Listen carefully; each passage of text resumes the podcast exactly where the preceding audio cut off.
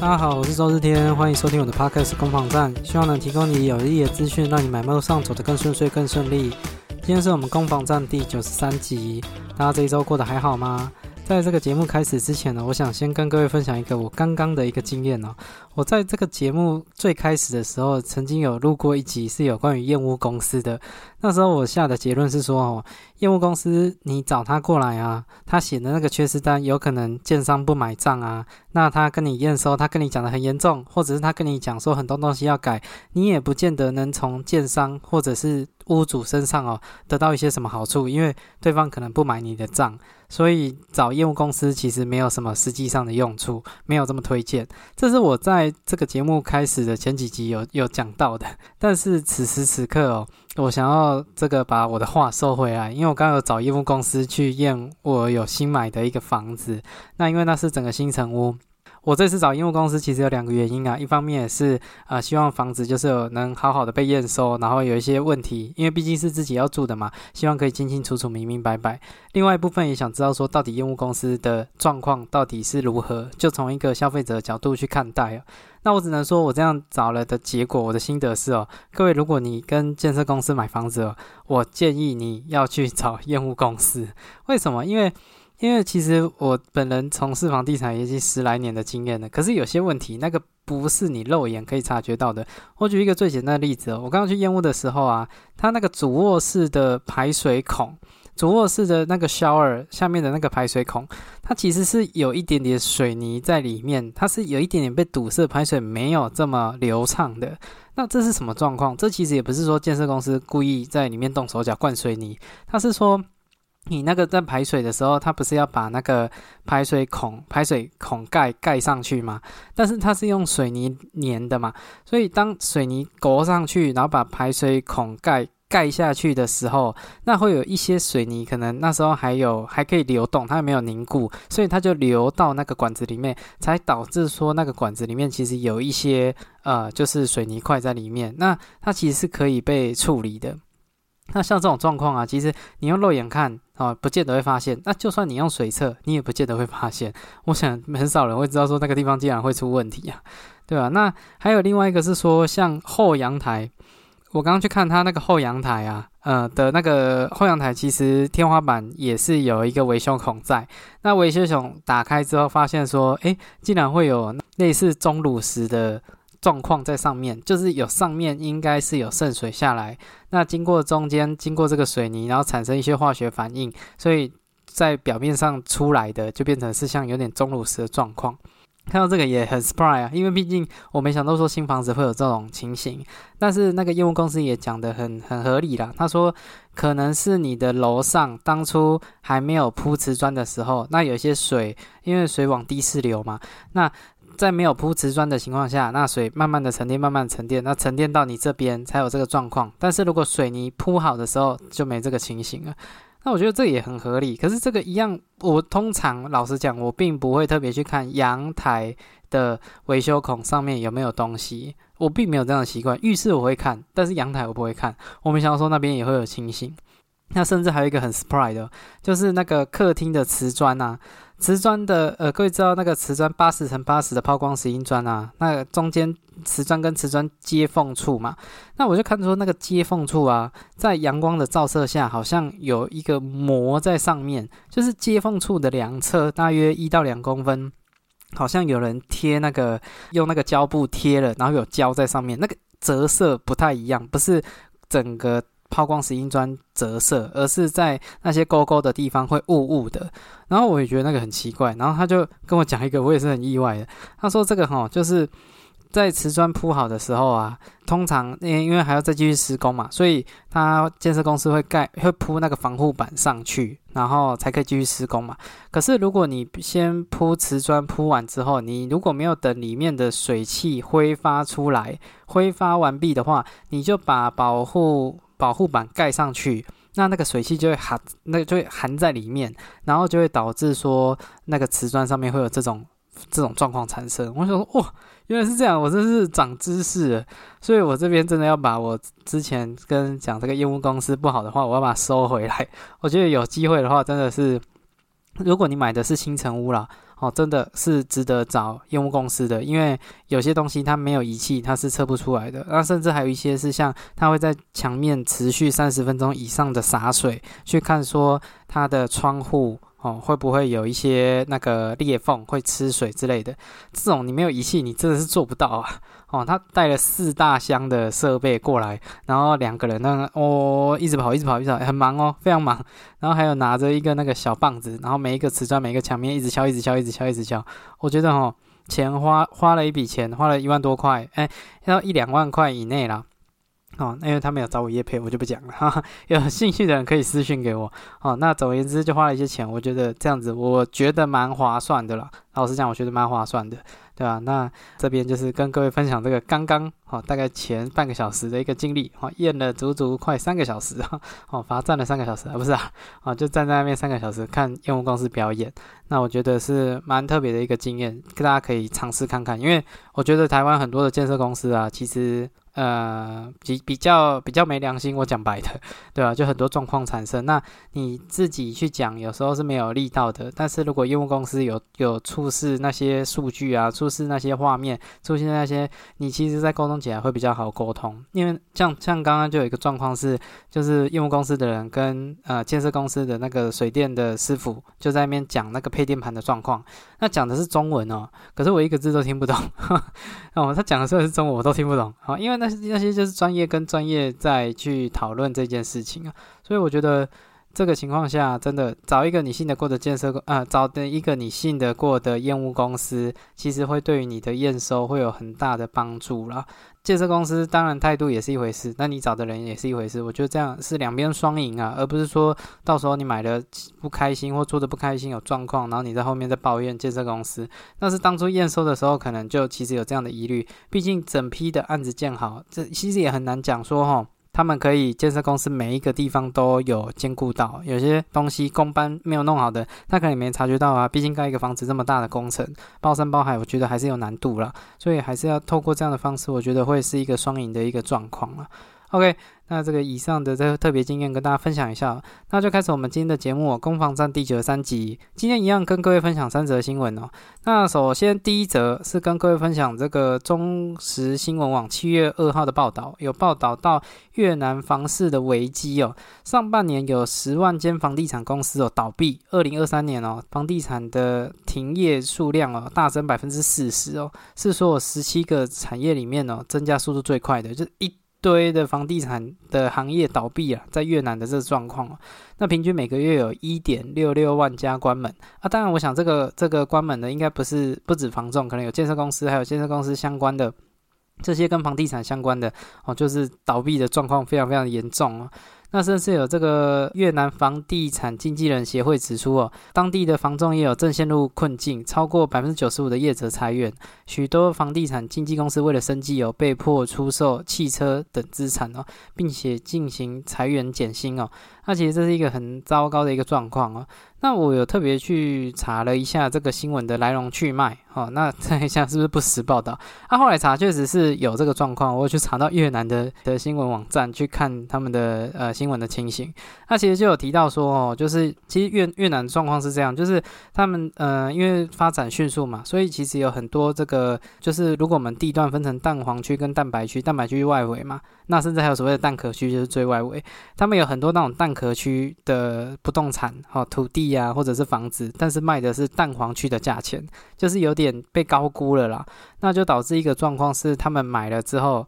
然后因为房价一直往上涨嘛，那涨到一个一个 timing 一个点过了，反而变成消费者没有信心再持续去追价，然后这些人就被套牢了。那这些人被套牢之后呢？那因为越南的这个房贷，我记得利率好像是八趴吧，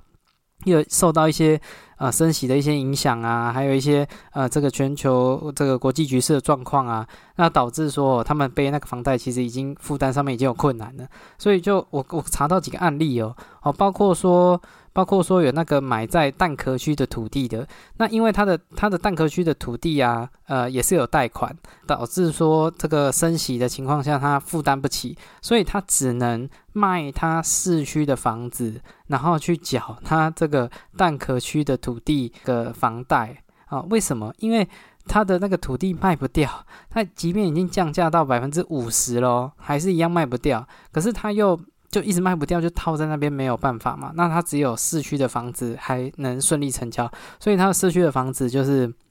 可能降价哦，也是急售，可能是打七折去卖，然后再让他还有一些资金可以再去养那个土地哦，所以这是一个蛮糟糕的一个情形啊哦，这是个人的那种案例啊。那也有那种是公司的哦，公司的就是不断的裁员啊，有那种两百原本有两百个业务，那最后现在剩三十个哦，两百个员工啊，那最后剩三十个。那也有那种一百人的那种公司，小型办公室哦，那缩减到十六人，那很多都面面临到，甚至连租金都缴不出来。还有那种就是开发商、建设公司啊，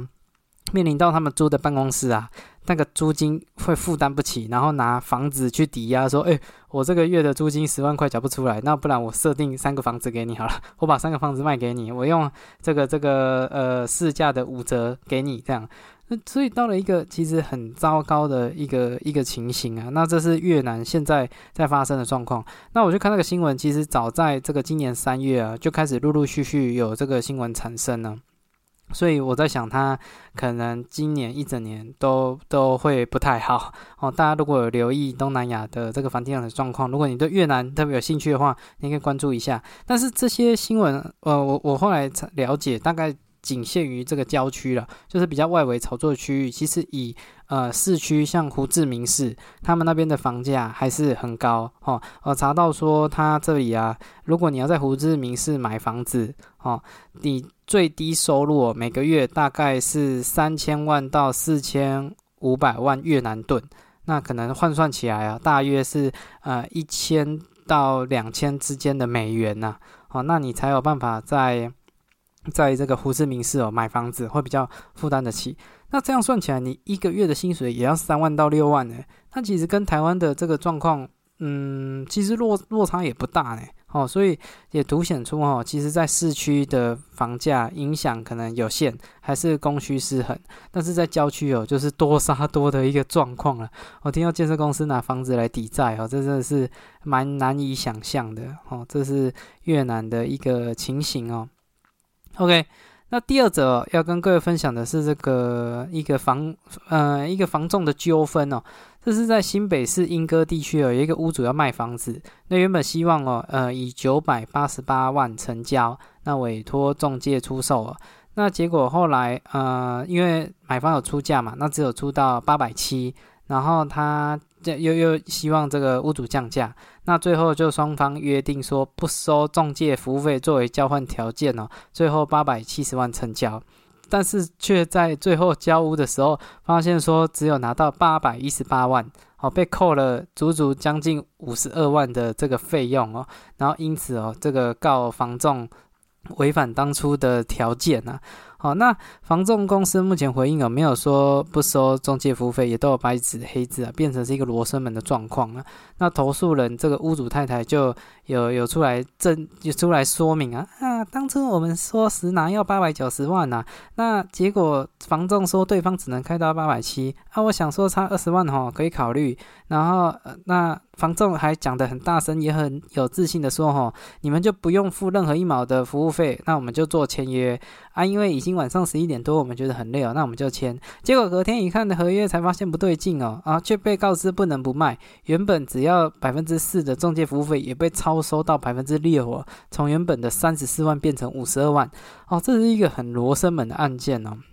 我在想，应该是没有白纸黑字写清楚到底要给多少中介服务费，不然不会出现这种状况了。哦，那呃，房仲当然也表示说，所有的文件都是屋主自己亲自签名的，我觉得很无奈哦。那静静待哦司法判决的结果。其实像这种中介服务费的纠纷呢，时有所闻。我下关键字下这个这个给付中介哦，就是给中介服务费的哦，这关键字去查判决书系统啊，光今年目前为止哦。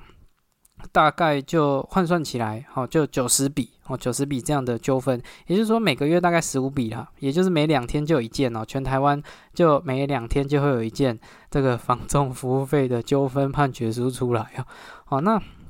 这种判决书啊，很特别哦。它不只是存在于中介跟客户之间，我看那个判决书还有中介跟公司之间，甚至还有中介跟中介之间。也就是说，这种服务费的事情，我就有查到一个案例啊，就是说那个租有一个租赁的哦，那啊承租方就是透过中介去找厂房要承租，那后来有找到一个案件了，然后他要跟他租。那结果后来就因为种种原因哦，呃，他觉得承租方觉得没有谈妥就不租了，但是私底下又跑去跟这个这个原那个房东去做协商，就跨过中介了。原本通过中介没有成，但是后来跨过中介，然后后来有顺利租赁成交，然后房东就告他说，呃，你这个应该要给我中介服务费。那他就表示说，啊，这个是我后来去瞧的，那这样子有有有什么疑虑吗？我我跟房东承租，我也不是跟你承租啊。我当初给你的承承租条件，你也帮没有帮我租到啊。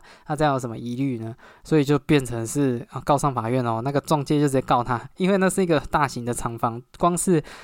租赁的这个服务费就五十万那么多，那应该是很大间的厂房，那就导致说去告他。他 目前最后的判决结果是因为。可能是因为委托是一般委托，还是种种原因，那最后呃法院并没有认为这个承租方有违约的状况，所以不用给付中介费啊。像这种就是啊中介去告客户的，那也有中介去告公司的也有哈啊，也有客户告公司的也有，就告来告去啦。也有那种案例是说，呃，比如说卖土地。那卖土地有三个所有权人，那其中就是有一个代表，呃，这个代表跟中介去做签约的动作。那那个土地价值很高哦，要四千八百万。然后当初是讲好说要给一百八十万的中介服务费，结果讲好了哦，那呃，结果给中介，然后成交了，成交之后只有给对方。呃，九十万的中介服务费，就只有给一点点而已，哦，直接打对折，那中介就很生气啊！你你这样子怎么可以？原本讲好的不是这样啊？然后那个那个出出面的那个地主就说啊，其他后面的两个地主他们不同意啊，我也没办法，就是透过呃用代理人的名义，然后出尔反尔啦，对吧？那是这样的一个案例，但是最后这个案例是败诉的，他最后还是要支付一百八十万的中介服务费，所以像简单来讲，这种纠纷啊。最大出现的原因就是没有白纸黑字写下来，好，这讲白的是这样子，好，那从中间又会因为身份不同，不管是公司，不管是业务本身，不管是客户本身，那又有种种原因哦，又会不给付，所以我只能说了，不管怎么样哦，一定要白纸黑字写下来，哦，不然哈，对彼此之间都会有一些认知上面的一些误差了。那如果你真的真的要谈中介服务费啊，也拜托你不要在成交之后才谈。你在成交之后再谈啊，很多东西你可能该签的也签了，该留文字的也留文字，你要谈也没什么好谈的啦。那你如果真的要谈，大概有两个时间点，我觉得是真的比较好谈的。第一个哈，就是你那个委托啊，已经快没有机会了，快到期了。不管是你要买的房子啊，那个委托快到期，或者是你给中介卖房子，那个委托快到期，那个时间点呢，都对中介来讲都是哦啊，摩西黑黑马赫嘛，就是如果今天不签，那可能我到后来什么都没有，那我就今天把它签一签。所以时间快到期，这是一个很好谈中介服务费的一个一个可以商讨的契机啦。那另外一个可以谈中介服务费的时间点，就是签约前的啦。哦，因为签约前哦，那大概是中介最愿意听你讲话的时候了。哦，那你那时候你能讲什么？假设你已经感觉到成交机会已经很大了，那请你务必在那个时间点哦，适时的去提出说，好，今天这个数字我同意，但是我中介服务费我愿意付多少？你要开这个口，大家才有商讨的余地。这个中介服务费讲真的都是可以讨论的，不管任何一间公司上到呃信义啊，或者是永庆啊。下到啊，这个地方在地小中介哦，这种呃都有商讨的空间呐，没有说都通不能谈的啊，只是说哦，他可能不会白纸黑字给你写在上面，但是在这两个时间点，就是快到期的前一刻跟签约前前一刻，我想他都很愿意听你说些什么，只要你跟他讲说，我就付你五十万啊，你可以就签啊，不行我就走人 啊，通常这个情况下。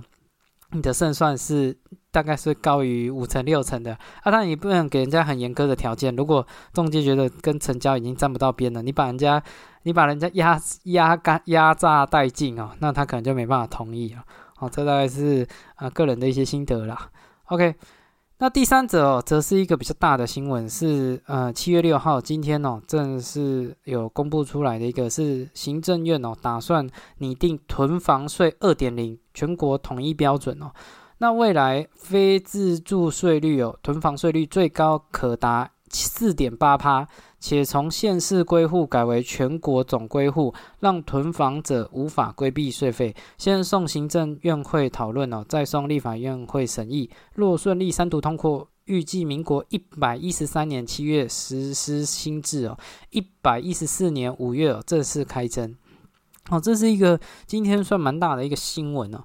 这讲到的是囤房税的状况，各位，囤房税不是额外的另外一种税，它不是说啊要缴地价税、房屋税跟囤房税，没有，它不是独立出来的一种税，它其实就是针对非自用住宅所缴交的房屋税啊，因为自用住宅的房屋税啊税率很低嘛，那非自用的。房屋税，我们其实就是叫它囤房税，哈。那政府是规定说，其实基本上啊，经各地地方不同，哈，大原则大概是三户以内，哦，都可以办自用，哈。你就是一个家族，大概三间房子，可能差不多差不多啊。当然，这是涉及到你那个户籍迁入的状况了。但是如果你三户以上哦，那可能就是会很容易被认定为非自用住宅，哦，那就会有一些囤房税产生哦。所以目前囤房税的相关规定，大概都是以房屋的户数有几有几个房子为主，那大概有三间以上，你就很有可能是囤房税课征的对象了。啊，只是说它有一个很重要的概念，是原本是县市归户，那目前行政院打算把它改成全国总归户。这句话是什么意思？就是原本县市归户是说你桃园的归桃园的，新竹归新竹，台北归台远，台北、台中归台中。也就是说，你如果全台二十六个县市有二十六间房子。那是没有关系的哈，它是你在一个地方有三户以上才会开始被认为是囤房税课征的对象啊。但是现在行政院就是为了确保说，呃，这些呃这个抑制房价的措施可以达到它的成效，就打算改成全国总归户，也就是说你在全国所有的房子都会纳进去计计算啊。哦，所以就不能用全台湾呃二十六个县市都有房子去规避这个囤房税了。你现在它这是全国一起算，原本是只有单一县市，现在是全国一起算。所以在这个情况下，被课征的人就会增加蛮多的了。好，那我这边先补充一下现行的囤房税它的施行状况啊。各位，囤房税其实是一个地方税，全国并没有统一标准。根据今年四月的统计啊，全台湾只有十个县市哦是在实施囤房税的呃县市哦，那分别是台北市、桃园市、新竹市、新竹县、台中市、台南市、高雄市、屏东县、宜兰县。连江县这十个县市是有囤房税的，也就是说，其他十六个县市是没有囤房税的哦。囤房税是一个地方税，是以地方去做决定的。那第二个要跟各位提醒的是，说囤房税它的计算方式其实是根据房屋的现值乘以囤房税的税率，再去乘以你的持分，再去乘以你的月份。那简单来讲，它是以房屋现值作为一个课税的一个很重要的标准哦。